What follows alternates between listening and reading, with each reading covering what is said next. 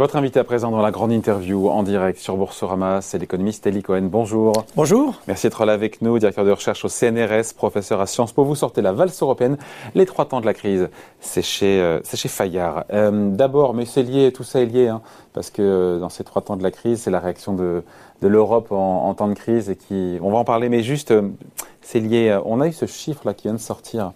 Euh, c'est 420 milliards et des brouettes. C'est Olivier Dussopt, le ministre des, des, Comptes publics, qui nous dit que la facture pour la France entre 2020 et 2022, donc sur, quand même, sur deux années, ça sera 424 milliards. On revient à peu près aux 20 points de PIB euh, de dette qu'on va se prendre en plus euh, dans la figure, mais on se dit quand même que les montants, c'est quand même astronomique et vertigineux quand même. Hein. Oui, mais c'est pas l'information la plus importante, je trouve, dans ce rapport de la Cour des comptes. L'information ouais. la plus importante, c'est de dire que nous avons une propension récurrente au déficit depuis très très longtemps. Ouais, mais c'est pas nouveau. Ça. Non, mais justement, justement, ce qui est intéressant, c'est de dire, au fond, dans ce formidable gonflement du déficit et de la dette, qu'est-ce qui relève véritablement de la crise Covid Qu'est-ce qui relève du déficit structurel et qu'est-ce qui relève éventuellement du déficit conjoncturel. Et alors, et alors, et alors, ce qui est intéressant, c'est ce que dit la Cour des comptes, c'est que nous avons continué pendant la période du Covid à dépenser plus que nécessaire, c'est-à-dire plus que ce que la crise du Covid exigeait, c'est-à-dire que nous avons continué à fabriquer du déficit structurel et nous avons continué à fabriquer indépendamment des indépendamment mesures d'urgence, de, de, soutien, Absolument. de santé. Absolument. On parle pas de ça. Ça, toutes ces dépenses-là, on les met de côté. C'est les 424 milliards. Voilà. Et sont légitimes. Mais à l'intérieur de de ce montant total, il y a de la, de la, du déficit et de la dette générés par, au fond, notre incapacité à maîtriser la dépense publique. Et au fond, c'est ça qui est intéressant, parce que vous dites c'est banal. C'est vrai que depuis 1974, on n'a pas voté et exécuté un seul budget oui. en équilibre. Oui. C'est vrai qu'en 1980, le ratio dette sur PIB était de 20%. Tout ça, on le sait. Et qu'on est passé à 120%. Mais dans les 100 points de PIB supplémentaires de dette contractés depuis 1980, il y a les accidents normaux, il y a les accidents conjoncturels, et puis il y a le fait que structurellement, nous dépensons plus que nous ne collectons comme impôts mmh. et comme recettes fiscales et sociales. On n'a pas le sentiment qu'en 2022, ce sera, lors de la présidentielle, ce sera un sujet majeur, ça, de savoir. Euh... Ah, bah si, quand même, parce que je suis très frappé. Vous avez vu, il y a un rapport du CAE qui est sorti hier, qui est quand même qu'on est massivement sorti des clous en matière d'engagement. Euh, je, ne par, je ne rappelle même pas que depuis le TSCG, le fameux traité euh, que nous avons passé euh, du temps de Hollande, nous nous étions engagés à ce que notre dette publique ne, dépense pas, ne dépasse pas 60% du PIB et nous étions engagés à mettre en place des moyens pour revenir rapidement à une dette sur PIB de 60%. Or là, on va être à 120%. Et donc, normalement, même si on fait l'hypothèse qu'on va rembourser cet excès de dette sur 20 ans, mmh. ça veut dire qu'il faut qu'on dégage un excédent primaire de 3 points de PIB ça chaque année. Ça n'arrivera pas. Ça n'arrivera pas, exactement. Ouais. Donc ce que dit ce rapport du CAE de mon ami Jean Pisani-Ferry, c'est de dire, bon, changeons les règles du jeu. C'est plus la peine de maintenir des règles du jeu que nous savons pertinemment mmh. que nous n'allons pas appliquer. Les fameux 3% de publics. Et le 60% ouais. de dette sur PIB. Après, il faut rappeler encore une fois que ce sont des, des critères qui ont été choisis dans, dans, les années 80, début 90, où le monde était différent, les taux d'intérêt étaient plus élevés, il y avait plus de croissance, plus d'inflation. Donc c'est pas idiot de se dire que cette règle-là oui, n'est plus adaptée au temps d'aujourd'hui. Oui, mais jusqu'à présent, on tenait à maintenir cette fiction, ouais. notamment parce que les pays dits euh, vertueux ou radins ou Ah. comme vous voulez, frugaux, ou frugaux, tenaient absolument à ce qu'on maintienne cette règle. Ce qui est intéressant, c'est de dire, ben non, relançons le débat. Or, vous savez, L'Europe n'aime pas bien rouvrir ses rouvrir parce que rouvrir euh, des plaies d'ailleurs. On n'aime pas rouvrir des plaies mm. parce qu'on voit bien que les traités tels qu'ils sont ne fonctionnent pas correctement. Mais on préfère franchir les lignes rouges. On préfère laisser s'installer dans la durée une nouvelle pratique plutôt que de revoir la règle du jeu. Eh bien, nos amis du CAE nous disent ben non. Il faut maintenant revoir la règle du jeu. On ne peut pas continuer à soutenir que la règle, c'est une dette ouais, sur après, 60%. Oui, après, quand on voit, OK, on dit des coûts abyssales, effectivement, pour nos comptes publics, tout ça, mais on voit que les Américains, dans cette crise, ils sont allés beaucoup plus fort que nous. Hein. C'est vrai. Et, euh, et certains disent, on n'a pas fait assez ici. Et résultat, eux, ils baissent moins que nous et ils rebondissent plus fort que nous.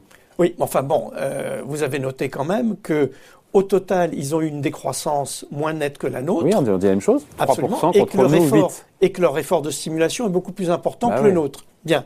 Alors, justement, une fois que vous avez dit ça, qu'est-ce que vous faites? Vous vous dites, euh, Ah bah c'est pas grave, on va continuer à dépenser, à accroître euh, la dette. Donc ça crée une divergence économique puisque- bah oui. qui, euh, Non, qui fait qu'eux, ils retrouvent leur niveau de, de PIB d'avant-crise au mois de mai cette Oui, année, où nous, on sera plutôt à l'été, Oui, au oui, mieux mais- l'été 2022. Oui, mais est-ce que la bonne comparaison, c'est entre les États-Unis et la France ou entre la France et l'Allemagne? La bonne comparaison, c'est plutôt entre la France et l'Allemagne, compte tenu du fait que nous appartenons à la même Mm. entité économique et monétaire. Or, s'ils décroissent moins vite que nous et qu'ils croissent plus vite et qu'ils ont... les Américains. Voilà. Mais non, mais même les Allemands. Même les Allemands. Ah, ouais. Même les Allemands. Si eux décroissent moins vite que nous et ils croissent plus vite en reprise, et s'ils ont une Euh, non, situation la, le- budgétaire et la fiscale... décroissance, oui, je suis d'accord sur Oui. la croissance Attendez, attendue 2021. ne vous avancez pas trop sur c'est vrai. 2021-2022. Parce que quand Ils sont plus conservateurs que nous, en tout cas, dans oui, les. mais enfin, il y a quand même pas très longtemps, on pensait que dès le premier trimestre euh, 2021, on allait fortement rebondir. Et puis, vous voyez quand même que les mesures de confinement, avec les chiffres que la Banque de France a donnés pas plus tard qu'hier, montrent quand même qu'il va y avoir une contraction euh, qu'il va falloir intégrer. Donc, ne vous anti- pas trop d'anticipation sur 2021. On ne sait pas ce que sera le parcours de l'année. Mais il n'empêche qu'on ne peut pas rester indifférent à l'évolution comparée de la France et de l'Allemagne, parce qu'à un moment, eh bien, on va nous rappeler euh, nos engagements, on va nous rappeler. Moi, je trouve déjà miraculeux qu'on n'ait pas ressorti la question du comment on retourne à l'équilibre, comment on résorbe les excès de déficit et de c'est dette. parce que la règle est suspendue jusqu'à fin 2022 Voilà. et donc ça nous laisse un petit peu un petit peu de temps. Après le paradoxe encore une fois c'est que on n'a jamais autant de dettes mais le, le coût de ces dettes n'a jamais été aussi faible et donc euh, peut-être qu'on a changé aussi d'époque. hein.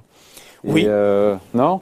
Oui, mais vous, vous n'êtes pas surpris quand même par le fait qu'on dit deux choses simultanément. Un, la première, c'est qu'on peut continuer à faire du déficit et de la dette de manière illimitée parce que le coût de la dette est euh, nul. Euh, les les nouvelles dettes sont contractées euh, au voisinage de zéro. Et donc, à la limite, on pourrait presque dire qu'on va insensibiliser la dette actuelle aux évolutions futures de taux, simplement en s'endettant plus et en remboursant par anticipation, et donc en essayant d'avoir euh, euh, un taux de dette sur le stock de dette qui soit proche de zéro. Et donc du coup, on s'insensibilise totalement à la dette. Mais en même temps, vous voyez qu'on développe tout un discours sur en sortie de crise, bah, il va falloir quand même qu'on trouve les moyens de rembourser la dette, qu'on trouve les moyens de mieux Mais ce supporter. qui est ridicule on rembourse pas une dette. Mais je Un- sais bien. Un État ne rembourse pas une dette. Un État il, Il la roule. il la roule voilà. Absolument, donc, il euh, la roule. Oui, mais enfin, un Sans cesse de dire Pourquoi ces débats sur l'augmentation de, de l'impôt sur les plus riches, euh, l'augmentation des recettes fiscales de l'État à un moment ou à un autre? Pas tout de suite, bien entendu, tout le monde dit que ce ne sera pas tout de suite. Mais dans le fameux cocktail, on résorbera le surcroît d'endettement par la croissance, l'inflation et l'impôt, même si l'impôt vient plus tard, Ouais. il y a quand même l'impôt. Donc si le coût de la dette est nul, Pourquoi augmenter les impôts? pourquoi augmenter les impôts? Et, et donc cette contradiction? Ben, La réponse, c'est que même si le coût de la dette est nul, on n'est pas assuré que ça sera tout le temps pareil. Ouais, c'est ouais. tout simplement ça.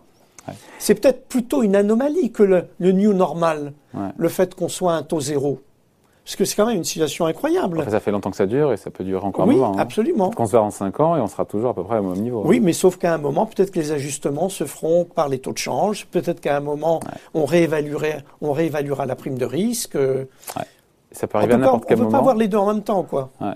Cette dette qui bat des records, c'est au-delà de la France, hein, dette publique, dette privée, France, euh, partout. hein. Euh, et là, beaucoup de gens se disent effectivement, on est en train de fabriquer les ferments de la prochaine crise.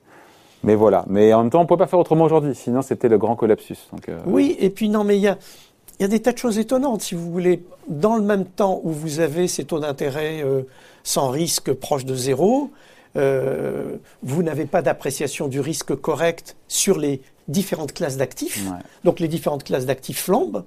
Et il n'y a Bah, pas quand de les lien. obligations ne rapportent rien, on va chercher du rendement là où on Oui, en trouve. tout à fait. Oui, mais à ce moment-là, c'est ce qui est typiquement un mécanisme de bulle. On devrait dire, mais oui, mais euh, les l'envolée de l'immobilier, l'envolée de, de tous les actifs à Ça va risque, trop loin. ça va trop loin tout ça. Et pourquoi on ne le fait pas? Eh ben, je crois qu'il y a vraiment un dérèglement général. Euh, on voit bien que les mécanismes de taux ne fonctionnent pas. Euh, il n'y a pas de corrélation avec l'intensité du risque. Les, catég- les, les bulles qui se forment, mais il n'y a pas, les marchés n'ont pas l'air de vouloir en tenir compte. Les Il y a des bulles qui se forment et les marchés n'en bah, tiennent pas compte. attendez, euh, moi je, je regarde. euh, euh, N'allons pas chercher des objets très compliqués. La tech américaine et l'immobilier. Hmm. Il y a- bien des bulles là qui se forment. Et partout. Donc euh, il a- n'y a pas de mécanisme de correction, il n'y a pas de mécanisme de rappel. Donc voilà. Donc c'est une histoire qui se termine mal. Je- non, je trouve que beaucoup des catégories économiques relativement stables sur lesquelles nous fonctionnions jusqu'à présent prennent un coup. Alors, euh, alors est-ce que, comme vous le dites, c'est une nouvelle économie, une nouvelle normalité euh, c'est en gros la thèse de Blanchard qui dit ben non, les taux sont durablement bas. Tant qu'on a confiance aussi, parce qu'il faut que le prêteur ait confiance dans celui qui, euh, qui rembourse. Et la confiance, on sait qu'elle est là, mais qu'elle est fragile aussi. C'est ça peut-être l'enjeu. Ben oui. euh, on sait qu'une brusque remontée des taux nous mettrait en danger.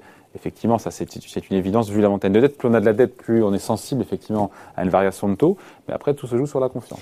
Oui, et en plus, je reviens au point de départ de notre conversation. La situation actuelle, justifie qu'on prenne des mesures exceptionnelles de dépenses et d'augmentation de la dette pour faire face à cet accident historique qu'est le Covid, ça ne justifie pas que, par exemple, on prenne des mesures structurelles comme la baisse des impôts de production, mais qui n'est pas financée vous par êtes ailleurs. Contre comment Vous êtes contre ah, Je suis tout à fait pour. Ah ben voilà, bah alors où est le problème bah, Comment vous la financez? Ah oui, d'accord, oui, ça oui. Eh ben oui. Je on aurait pu faire cette baisse d'impôts de production sans la crise du Covid, sans la crise du Covid. Exactement. Et à ce moment-là, il aurait fallu la financer. Là, c'est le Covid qui permet euh, toutes les.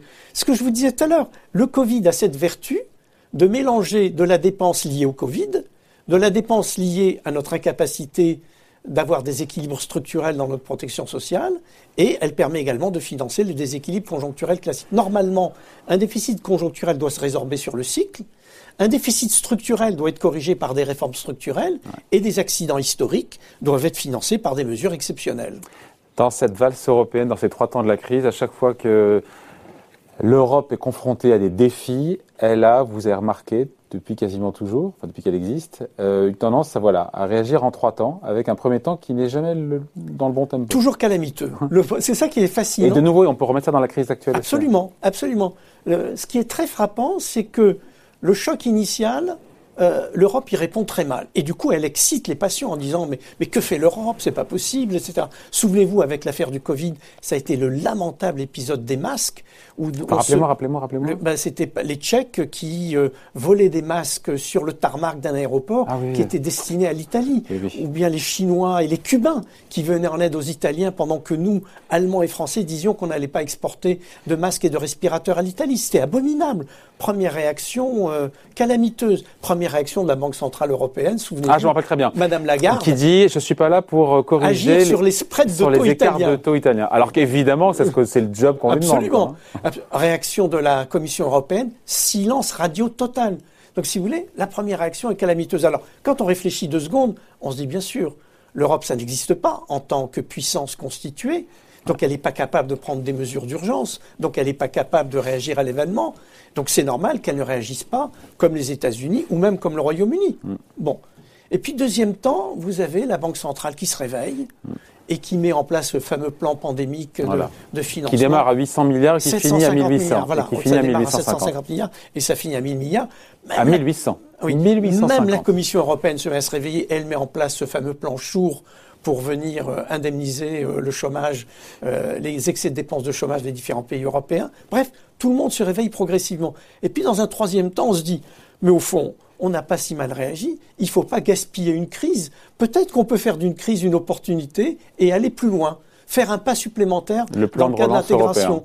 Voilà. Et donc là, qui est ensablé de vous à moi, qui est totalement ensablé aujourd'hui. Le plan de relance européen de 750 milliards. Non, non, pas simplement le plan de relance européen. Je prends, les, je prends en, perspective les différentes crises. Après la crise financière, après la crise de la dette, ça a été l'invention de l'union bancaire. Même sur l'union bancaire, vous pourriez dire, c'est pas tout à fait terminé. Hmm. Mais c'est à l'occasion de ces chocs qu'on dit, bah, on va peut-être faire un pas supplémentaire. Et, le maintenant, le, cas, le, cas, actuel, c'est sur la santé, l'union sanitaire, avec la création de l'ERA, euh, qui est l'équivalent du BARDA américain, parce qu'on s'est rendu compte que notre réaction avait été, face à l'enjeu vaccinal, mm. avait été absolument lamentable. Alors que le plan Warp Speed de, Trump. de Trump avait démarré à 12 milliards et a fini à 20 milliards pour préfinancer des recherches. Il a été bon, Trump, là-dessus, pardon de le dire. Ah, il a été excellent. Il a été excellent. Quand on regarde, j'ai essayé de, de, reconstituer la chronologie. Dès le 8 mars 2020, hein, vous imaginez, on était à peine au début de la pandémie. Il réunissait, Donald dans, Trump, ouais. Euh, il réunissait dans son bureau tous les grands patrons, euh, les start-up, les big pharma, etc., pour discuter avec eux du vaccin. Et euh, Souvenez-vous, euh, on, a eu le compte-rendu après, le, euh, le, patron de Moderna euh, qui lui dit, vous savez, moi je vais développer mon vaccin très très rapidement, en trois mois je suis mm. capable de faire un vaccin. Et Trump lui dit, vraiment, vous êtes capable de faire un vaccin en trois mois? Il lui dit, oui, oui. Et il lui dit, mais de quoi vous avez besoin pour faire ça? Et il lui dit, ben, j'ai besoin d'au moins un ou deux milliards de dollars pour lancer les essais cliniques, pour lancer les unités de production avant même de savoir que, De savoir si ça va marcher ou pas. Et Trump dit, je paye, ok. Et il se tourne vers le patron de Sanofi, qui était là également, et il dit pareil. Et donc il va donner 1 à 2 milliards de dollars par labo, juste pour achever les développements, lancer les essais cliniques et lancer les pré-séries. Et, s'assurer d'être fourni en premier. Et s'assurer d'être fourni en premier. et il va faire il va faire mieux. Et là aussi, vous avez une petite différence avec les États-Unis, c'est que le patron de Moderna lui dit, mais vous savez, monter une chaîne de production, c'est difficile. Il se tourne vers Moncef Slaoui, son, son tsar des, vaccins, il lui dit, mais comment on pourrait les aider? Et il lui dit, bah, ce serait bien qu'on nomme un responsable militaire pour faciliter les opérations logistiques, pour pouvoir déplacer des grosses machines, euh, pour donner des autorisations nécessaires. Et on va mettre, et donc on va avoir un double effort de recherche et de développement d'un côté et logistique en même temps dès mars 2020. Et c'est là où, pour le coup, si on fait le parallèle avec la réaction européenne sur les vaccins. Ah non, il n'y a pas de réaction européenne en mars 2020. En mars 2020, ce qui se passe, c'est qu'entre mars et juin 2020, les différents pays européens vont négocier individuellement. Mm. La France négocie, l'Allemagne négocie, et, bien entendu, chacun cherche à pousser, à pousser ses pions. Et puis à un moment, il y a la Belgique qui dit mais enfin c'est un scandale ce que vous êtes en train de faire. Vous les grands pays européens, vous êtes en train de négocier seuls dans votre coin et nous, l'ensemble des Européens, les petits pays ne pourront jamais accéder au vaccin. Et c'est là qu'il y a eu cette initiative franco-allemande de dire bon écoutez, on arrête nos négociations franco-allemandes, italo-espagnoles et on passe le relais à l'Europe. Mais l'Europe n'était pas équipée pour faire ça. C'est là aussi le premier temps de la crise. Elle n'est pas équipée. Elle ne sait pas comment faire. Mmh. Elle n'a pas la compétence. Elle n'a pas les prérogatives. Donc il va falloir qu'elle invente, à l'occasion de cette épreuve, les premiers outils, et donc elle va mal négocier. Donc quand on lui reproche la lenteur, la lenteur de bah non, de vaccination, et quand non. le, pire, c'est comme vous le savez, l'accord avec AstraZeneca de l'Union européenne précède d'un jour l'accord entre le Royaume-Uni et AstraZeneca. Ah. Nous avons signé avant. Ah Alors quelle est la différence Et eux, ils ont été fournis avant nous. Ils ont été fournis avant nous. Pourquoi? Pourquoi? Mais Parce que, comme vous le savez, le AstraZeneca a été développé par le laboratoire d'Oxford. Oxford, effectivement. Quand le laboratoire d'Oxford a fait le partenariat avec AstraZeneca, d'abord, c'était pas ce que voulait faire Oxford. Oxford voulait se marier avec Pfizer. Le gouvernement britannique a dit non, pas d'alliance avec un Américain. On veut une alliance avec un Européen. Et surtout, quand l'accord a été fait entre Oxford et AstraZeneca, il y avait une clause qui disait priorité au service du marché ah. britannique, puisque c'est eux qui ont financé les développements d'Oxford. Même si c'est signé 24 heures après. Voilà, exactement. Et ça, c'est ce qu'un État, un vrai, peut faire hmm. discrétionnairement en utilisant ses prérogatives souveraines. Et c'est ce que ne peut pas faire la Commission. Et c'est ce que ne peut pas faire la Commission. Donc on ne peut pas lui en vouloir. Ah non, on ne peut pas. On ne peut pas lui en vouloir. Ce qu'on peut dire, c'est que. donc à rebours, s'il fallait réécrire l'histoire, qu'est-ce qu'il aurait fallu pour qu'on soit livré aussi ah ben rapidement Si on fallait réécrire l'histoire, il fallait faire comme les États-Unis, c'est-à-dire il aurait fallu qu'on ait l'équivalent du Barda, hein c'est-à-dire il aurait fallu qu'on soit capable de préfinancer en amont de la recherche, des développements, des essais cliniques, euh, des usines, etc. Il fallait y croire. Hein. Il fallait y croire. Parce que je me rappelle le président Macron qui nous dit en octobre-novembre. Je n'y croyais pas. Si quelqu'un au mois de, au printemps prochain, vous parle d'un possible vaccin, c'est qu'il vous ment. Enfin, c'est pas exactement. tête, mais euh, exactement. Donc vous avez raison. Au départ, il faut y croire. Premièrement. Deuxièmement, il faut mettre sur la table des moyens financiers considérables et dès le départ. Mais qu'on avait. Qu'on avait. Mais ce qu'a fait Trump et ce qu'on n'a pas fait nous. Nous, vous avez vu, les plus audacieux, c'était le Fonds de recherche européen et le gouvernement allemand qui, à CureVac et à BioNTech, ont donné mm. quelque chose de l'ordre de, la centaine de millions d'euros, si vous voulez, mm.